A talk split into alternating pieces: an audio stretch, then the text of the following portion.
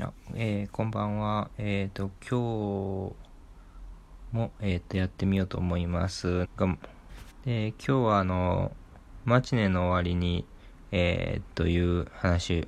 マチネの終わりにという映画を見てきたので、あの、少しお話ししたいと思います。えっ、と、まあ、感想をお話ししたいと思います。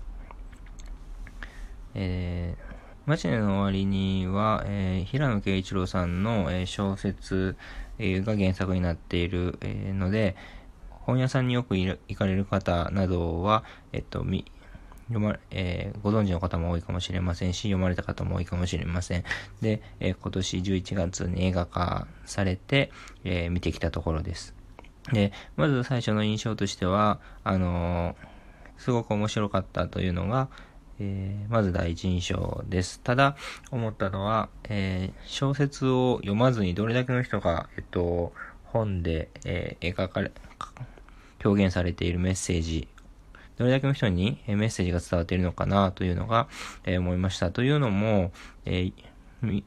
結構序盤なんですけれども、あの、まあ、小説の中での重要なメッセージである、え未来は過去を変えられるというメッセージが出てくるんですけど、これが結構最初に出てきてし、フックになっているように最初に出てくるんですけれども、なんかここだけ聞いちゃうと、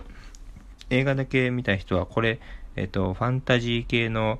えー、映画なんじゃないないのかな、みたいな風になんか思うのかな、なんかもしれないという風にな、ちょっと見ていて思いました。えっと、小説を読んでる人は、当然その、えー未来が過去を変えるというメッセージの意味を知っているので、えー、あ、出てきた出てきたと思いながら、えー、見ることができるんですけれども、えー、まあ初見の方は何かちょっと違和感が、えー、ある、あったり、え、それが何を、え、意味するのかな、なんていうふうに、え、わからずに、え、物語に、え、入り込めない、え、部分もあるのではないかなというふうに思いました。とは言っても小説を読んでる人にとってはあの非常にあの面白い、えー、映画だったかなと思います。で、ちょっともう僕は小説をだいぶ、えー、前に読んでしまっているので、えー、小説と、えー、映画でどのように描かれ方が変わってきたいたかとかっていうのはもう結構忘れてしまっているんですけれども、多分、おそらくですけど、え小説の時と映画で少しかニュアンスが変わってるかなというのは、その先ほど、えー、未来が過去を変えるという話、メッセージが、えー、を言ってましたけども、その、まあ、未来がどう、えー、過去を変えたのかっていうニュアンスみたいなところは小説と少しもしかしたら違っているんじゃないかなというふうに、えー、見、ていて、えー、感じました。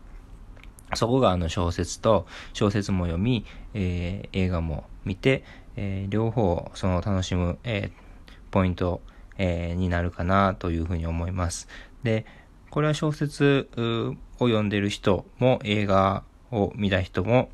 だと思いますけれども、えー、やはりあの登場人物の中で一番こう賛否両論あるかなと思うのは早苗さんですね。これはなんかこの人の気持ちが、えー、わかるという人もいると思いますし、ここんなことをしてしまう人は、えー、の気持ちは全然わからないなんていう人もいる、えー、かもしれませんし、なんかそういった、えー、その早苗さん、これ以上言うと少しネタバレになるかもしれませんけど、早苗さんが取った行動、えー、に対して、多くの、え、読者であったり映画を見た方っていうのは、え、どのように、え、感じるのかなというところが少し、あすごく、あの興味のあるところだなと思ってあの見ました。えー、もし、えー、マチネの終わりに興味がある方は見て、えー、また感想とか、えー、聞けるといいなと思います。では、今日はここまで。